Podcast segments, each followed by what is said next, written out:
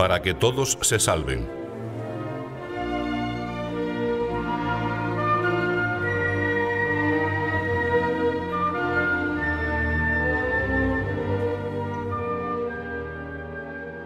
La vocación cristiana, esta llamada personal del Señor, nos lleva a identificarnos con Él. Pero no hay que olvidar que Él ha venido a la tierra para redimir a todo el mundo, porque quiere que los hombres se salven. No hay alma que no interese a Cristo.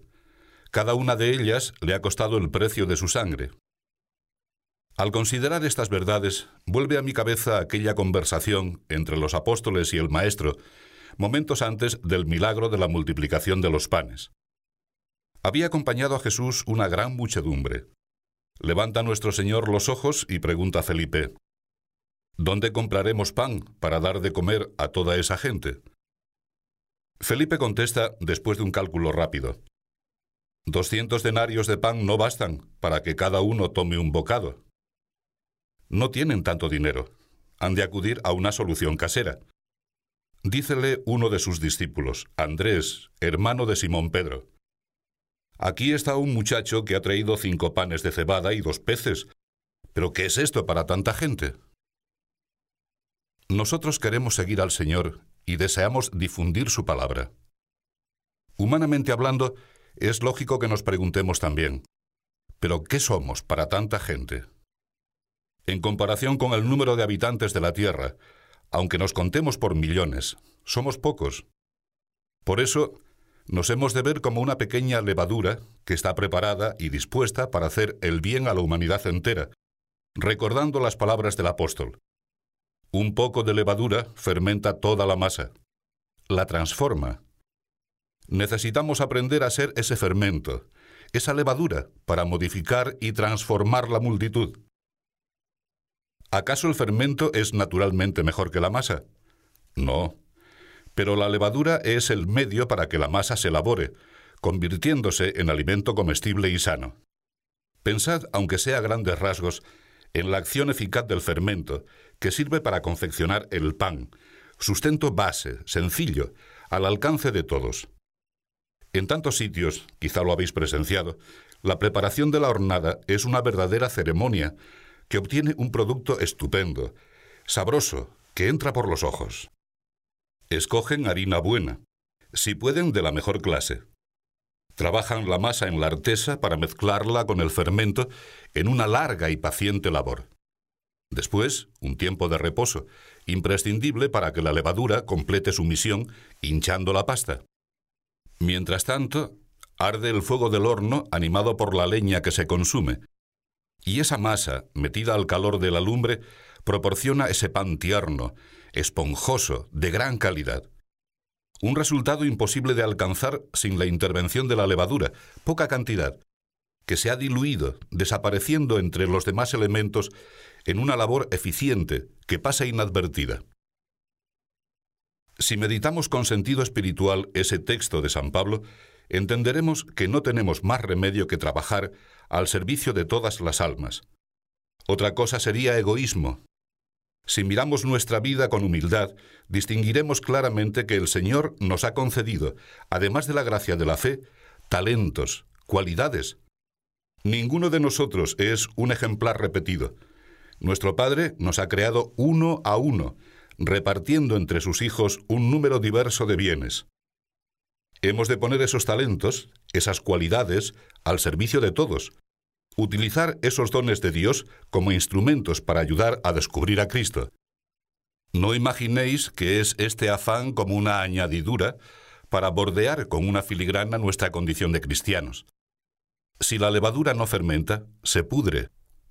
Puede desaparecer reavivando la masa, pero puede también desaparecer porque se pierde en un monumento a la ineficacia y al egoísmo. No prestamos un favor a Dios nuestro Señor cuando lo damos a conocer a los demás. Por predicar el Evangelio no tengo gloria, pues estoy por necesidad obligado por el mandato de Jesucristo, y desventurado de mí si no lo predicare. He aquí, promete el Señor, que yo enviaré muchos pescadores, y pescaré esos peces. Así nos concreta la gran labor, pescar. Se habla o se escribe a veces sobre el mundo, comparándolo a un mar. Y hay verdad en esa comparación. En la vida humana, como en el mar, existen períodos de calma y de borrasca, de tranquilidad y de vientos fuertes. Con frecuencia las criaturas están nadando en aguas amargas, en medio de olas grandes. Caminan entre tormentas, en una triste carrera, aun cuando parece que tienen alegría, aun cuando producen mucho ruido. Son carcajadas que quieren encubrir su desaliento, su disgusto, su vida sin caridad y sin comprensión. Se devoran unos a otros, los hombres como los peces. Es tarea de los hijos de Dios lograr que todos los hombres entren en libertad dentro de la red divina, para que se amen. Si somos cristianos, hemos de convertirnos en esos pescadores que describe el profeta Jeremías, con una metáfora que empleó también repetidamente Jesucristo. Seguidme, y yo haré que vengáis a ser pescadores de hombres, dice a Pedro y a Andrés. Vamos a acompañar a Cristo en esta pesca divina. Jesús está junto al lago de Genesaret, y las gentes se agolpan a su alrededor, ansiosas de escuchar la palabra de Dios. Como hoy, ¿No lo veis? Están deseando oír el mensaje de Dios, aunque externamente lo disimulen. Quizá algunos han olvidado la doctrina de Cristo. Otros, sin culpa de su parte, no la aprendieron nunca y piensan en la religión como en algo extraño. Pero convenceos de una realidad siempre actual. Llega siempre un momento en el que el alma no puede más, no le bastan las explicaciones habituales, no le satisfacen las mentiras de los falsos profetas. Y aunque no lo admitan entonces, esas personas sienten hambre de saciar su inquietud con la enseñanza del Señor. Dejemos que narre San Lucas. En esto vio dos barcas a la orilla del lago, cuyos pescadores habían bajado y estaban lavando las redes. Subiendo pues en una, que era de Simón, pidióle que la desviase un poco de tierra. Y sentándose dentro, predicaba desde la barca al numeroso concurso. Cuando acabó su catequesis, ordenó a Simón, Guía mar adentro y echad vuestras redes para pescar. Es Cristo el amo de la barca. Es Él el que prepara la faena. Para eso ha venido al mundo, para ocuparse de que sus hermanos encuentren el camino de la gloria y del amor al Padre. El apostolado cristiano no lo hemos inventado nosotros. Los hombres, si acaso, lo obstaculizamos, con nuestra torpeza, con nuestra falta de fe. Replicóle Simón, Maestro, durante toda la noche hemos estado fatigándonos y nada hemos cogido. La contestación parece razonable. Pescaban ordinariamente en esas horas, y precisamente en aquella ocasión la noche había sido infructuosa. ¿Cómo pescar de día? Pero Pedro tiene fe. No obstante, sobre tu palabra echaré la red decide proceder como Cristo le ha sugerido. Se compromete a trabajar fiado en la palabra del Señor. ¿Qué sucede entonces? Habiéndolo hecho, recogieron tan gran cantidad de peces que la red se rompía, por lo que hicieron señas a los compañeros de la otra barca para que viniesen y les ayudasen. Se acercaron inmediatamente y llenaron tanto las dos barcas que faltó poco para que se hundiesen. Jesús, al salir a la mar con sus discípulos, no miraba solo a esta pesca. Por eso, cuando Pedro se arroja a sus pies y confiesa con humildad, Apártate de mí, Señor, que soy un hombre pecador, nuestro Señor responde, No temas, de hoy en adelante serán hombres los que has de pescar. Y en esa nueva pesca tampoco fallará toda la eficacia divina. Instrumentos de grandes prodigios son los apóstoles, a pesar de sus personales miserias. También a nosotros, si luchamos diariamente por alcanzar la santidad, cada uno en su propio estado dentro del mundo y en el ejercicio de la propia profesión, en nuestra vida ordinaria, me atrevo a asegurar que el Señor nos hará instrumentos capaces de obrar milagros, y si fuera preciso, de los más extraordinarios. Daremos luz a los ciegos. ¿Quién no podría contar mil casos de cómo un ciego, casi de nacimiento, recobra la vista, recibe todo el esplendor de la luz de Cristo. Y otro era sordo, y otro mudo, que no podían escuchar o articular una palabra como hijos de Dios. Y se han purificado sus sentidos, y escuchan y se expresan ya como hombres, no como bestias. In nomine Jesu, en el nombre de Jesús, sus apóstoles dan la facultad de moverse a aquel lisiado, incapaz de una acción útil. Y aquel otro poltrón, que conocía sus obligaciones pero no las cumplía. En nombre del Señor, surge etámbula, levántate y anda. El otro, difunto, podrido, que olía a cadáver, ha percibido la voz de Dios, como en el milagro del hijo de la viuda de Naín. Muchacho, yo te lo mando, levántate. Milagros como Cristo, milagros como los primeros apóstoles, haremos. Quizá en ti mismo, en mí se han operado esos prodigios.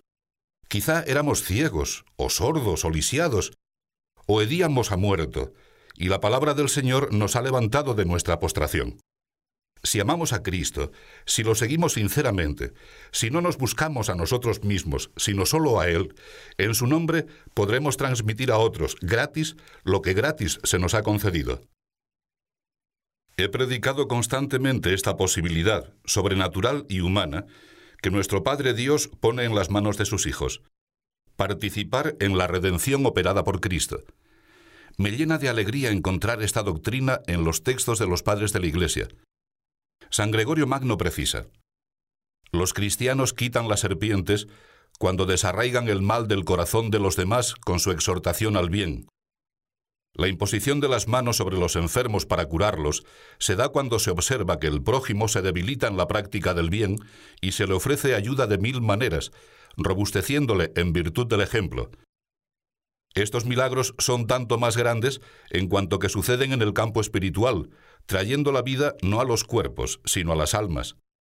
También vosotros, si no os abandonáis, podréis obrar estos prodigios con la ayuda de Dios. Dios quiere que todos se salven. Esto es una invitación y una responsabilidad que pesan sobre cada uno de nosotros. La Iglesia no es un reducto para privilegiados. ¿Acaso la gran Iglesia es una exigua parte de la tierra? La gran Iglesia es el mundo entero, Así escribía San Agustín y añadía, A cualquier sitio que te dirijas, allí está Cristo. Tienes por heredad los confines de la tierra. Ven, poséela toda conmigo. ¿Os acordáis de cómo estaban las redes? Cargadas hasta rebosar. No cabían más peces. Dios espera ardientemente que se llene su casa. Es padre y le gusta vivir con todos sus hijos alrededor.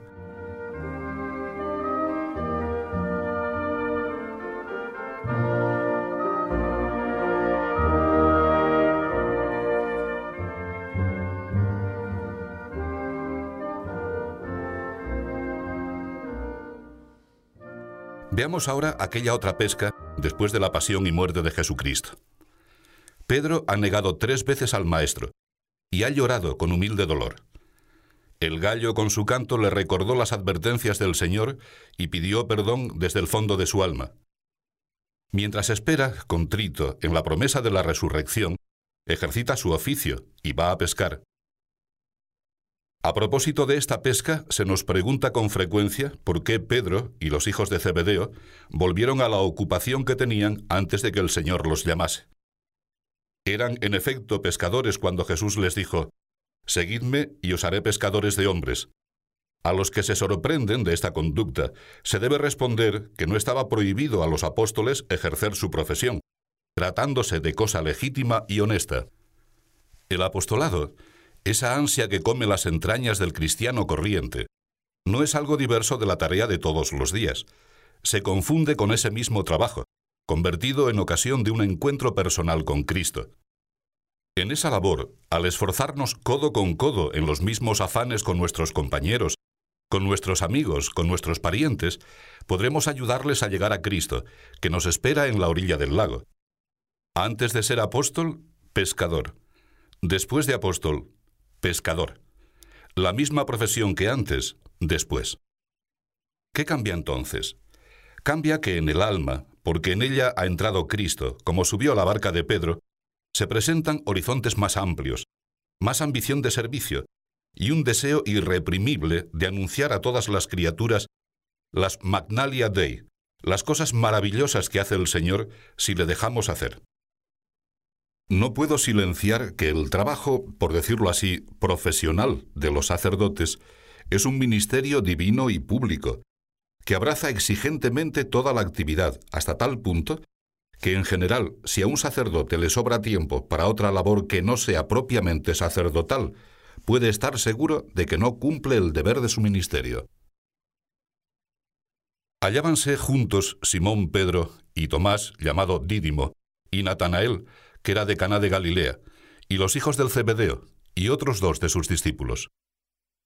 Díceles Simón Pedro, Voy a pescar. Ellos respondieron, Vamos también nosotros contigo. Fueron pues y entraron en la barca, y aquella noche no cogieron nada. Venida la mañana, se apareció Jesús en la ribera. Pasa al lado de sus apóstoles, junto a esas almas que se han entregado a Él, y ellos no se dan cuenta. ¿Cuántas veces está Cristo no cerca de nosotros, sino en nosotros? Y vivimos una vida tan humana. Cristo está vecino, y no se lleva una mirada de cariño, una palabra de amor, una obra de celo de sus hijos. Los discípulos, escribe San Juan, no conocieron que fuese Él. Y Jesús les preguntó, Muchachos, ¿tenéis algo que comer? Esta escena familiar de Cristo a mí me hace gozar.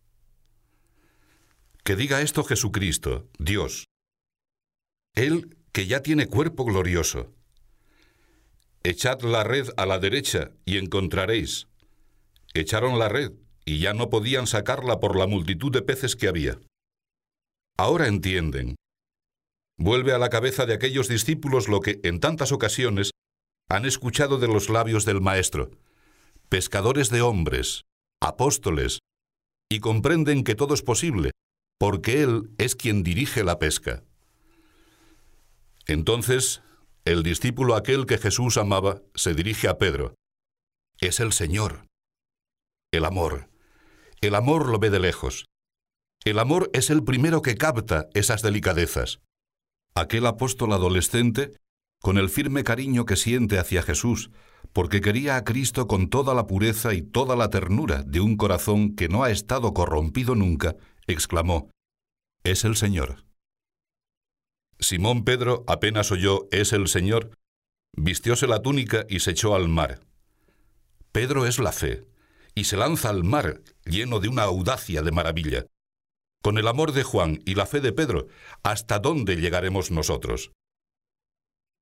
Los demás discípulos vinieron en la barca, tirando de la red llena de peces, pues no estaban lejos de tierra, sino como unos doscientos codos.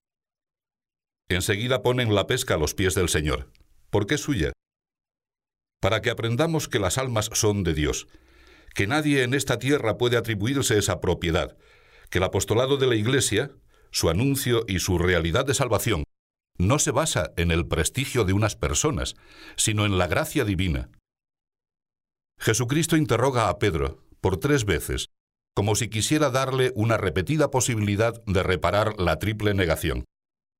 Pedro ya aprendido, escarmentado en su propia miseria. Está hondamente convencido de que sobran aquellos temerarios alardes, consciente de su debilidad. Por eso, pone todo en manos de Cristo. Señor, tú sabes que te amo. Señor, tú lo sabes todo. Tú sabes que te amo. ¿Y qué responde Cristo? Apacienta mis corderos, apacienta mis ovejas. No las tuyas, no las vuestras, las mías, porque Él ha creado al hombre, Él lo ha redimido, Él ha comprado cada alma, una a una, al precio, lo repito, de su sangre. Cuando los donatistas en el siglo V organizaban sus ataques contra los católicos, defendían la imposibilidad de que el obispo de Hipona, Agustín, profesase la verdad, porque había sido un gran pecador. Y San Agustín sugería a sus hermanos en la fe cómo habían de replicar. Agustín es obispo en la Iglesia Católica. Él lleva su carga, de la que ha de dar cuenta a Dios. Lo conocí entre los buenos. Si es malo, él lo sabe. Si es bueno, ni siquiera en él he depositado mi esperanza porque lo primero que he aprendido en la Iglesia Católica es a no poner mi esperanza en un hombre. No hacemos nuestro apostolado. En ese caso, ¿qué podríamos decir? Hacemos porque Dios lo quiere, porque así nos lo ha mandado. Id por todo el mundo y predicad el Evangelio, el apostolado de Cristo. Los errores son nuestros, los frutos del Señor. ¿Y cómo cumpliremos ese apostolado? Antes que nada, con el ejemplo, viviendo de acuerdo con la voluntad del Padre, como Jesucristo con su vida y sus enseñanzas nos ha revelado.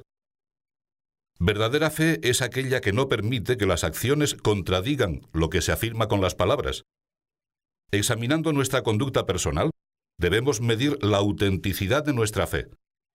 No somos sinceramente creyentes si no nos esforzamos por realizar con nuestras acciones lo que confesamos con los labios. Ahora viene a propósito traer a nuestra memoria la consideración de un episodio que pone de manifiesto aquel estupendo vigor apostólico de los primeros cristianos. No había pasado un cuarto de siglo desde que Jesús había subido a los cielos, y ya en muchas ciudades y poblados se propagaba su fama. A Éfeso llega un hombre llamado Apolo, varón elocuente y versado en las escrituras. Estaba instruido en el camino del Señor, predicaba con fervoroso espíritu y enseñaba exactamente todo lo perteneciente a Jesús, aunque no conocía más que el bautismo de Juan. En la mente de ese hombre ya se había insinuado la luz de Cristo. Había oído hablar de él y lo anuncia a los otros. Pero aún le quedaba un poco de camino para informarse más, alcanzar del todo la fe y amar de veras al Señor. Escucha su conversación un matrimonio, Aquila y Priscila, los dos cristianos, y no permanecen inactivos e indiferentes. No se les ocurre pensar, este ya sabe bastante, nadie nos llama a darle lecciones. Como eran almas con auténtica preocupación apostólica, se acercaron a Apolo, se lo llevaron consigo y le instruyeron más a fondo en la doctrina del Señor. Admirad también el comportamiento de San Pablo. Prisionero por divulgar el enseñamiento de Cristo, no desaprovecha ninguna ocasión para difundir el Evangelio. Ante Festo y Agripa, no duda en declarar, Ayudado del auxilio de Dios, he perseverado hasta el día de hoy, testificando la verdad a grandes y pequeños, no predicando otra enseñanza que aquella que Moisés y los profetas predijeron que había de suceder, que Cristo había de padecer, y que sería el primero que resucitaría de entre los muertos, y había de mostrar su luz a este pueblo y a los gentiles. El apóstol no calla, no oculta su fe ni su propaganda apostólica que había motivado el odio de sus perseguidores. Sigue anunciando la salvación a todas las gentes y con una audacia maravillosa se encara con Agripa. ¿Crees tú en los profetas? Yo sé que crees en ellos. Cuando Agripa comenta, Poco falta para que me persuadas a hacerme cristiano, contestó Pablo. Pluguiera a Dios, como deseo, que no solamente faltara poco, sino que no faltara nada, para que tú y todos cuantos me oyen llegaseis a ser hoy tales cual soy yo, salvo estas cadenas. ¿De dónde sacaba San Pablo esta fuerza? Omnia possum in eo qui me confortat. Todo lo puedo porque solo Dios me da esta fe, esta esperanza, esta caridad. Me resulta muy difícil creer en la eficacia sobrenatural de un apostolado que no esté apoyado, centrado sólidamente en una vida de continuo trato con el Señor. En medio del trabajo, sí. En plena casa o en mitad de la calle, con todos los problemas que cada día surgen, unos más importantes que otros. Allí, no fuera de allí, pero con el corazón en Dios. Y entonces nuestras palabras, nuestras acciones, hasta nuestras miserias, desprenderán ese bonus odor Christi, el buen olor de Cristo que los demás hombres necesariamente advertirán. He aquí un cristiano. Si admitieras la tentación de preguntarte, ¿Quién me manda a mí meterme en esto? Habría de contestarte, te lo manda, te lo pide, el mismo Cristo. La mies es mucha y los obreros son pocos. Rogad pues al dueño de la mies, que envíe operarios a su mies. No concluyas cómodamente, yo para esto no sirvo, para esto ya hay otros. Esas tareas me resultan extrañas. No, para esto no hay otros. Si tú pudieras decir eso, todos podrían decir lo mismo. El ruego de Cristo se dirige a todos y a cada uno de los cristianos. Nadie está dispensado, ni por razones de edad, ni de salud, ni de ocupación. No existen excusas de ningún género. O producimos frutos de apostolado, o nuestra fe será estéril. Además, ¿quién ha dispuesto que para hablar de Cristo, para difundir su doctrina, sea preciso hacer cosas raras, extrañas? Vive tu vida ordinaria. Trabaja donde estás, procurando cumplir los deberes de tu estado, acabar bien la labor de tu profesión o de tu oficio, creciéndote, mejorando cada jornada. Sé leal, comprensivo con los demás y exigente contigo mismo. Sé mortificado y alegre. Ese será tu apostolado. Y sin que tú encuentres motivos, por tu pobre miseria, los que te rodean vendrán a ti, y con una conversación natural, sencilla, a la salida del trabajo, en una reunión de familia, en el autobús, en un paseo, en cualquier parte, charlaréis de inquietudes que están en el alma de todos, aunque a veces algunos no quieran darse cuenta. Las irán entendiendo más cuando comiencen a buscar de verdad a Dios. Pídele a María, Regina Apostolorum, que te decidas a ser partícipe de esos deseos de siembra y de pesca que laten en el corazón de su Hijo. Te aseguro que, si empiezas, verás como los pescadores de Galilea repleta la barca y a Cristo en la orilla, que te espera, porque la pesca es suya.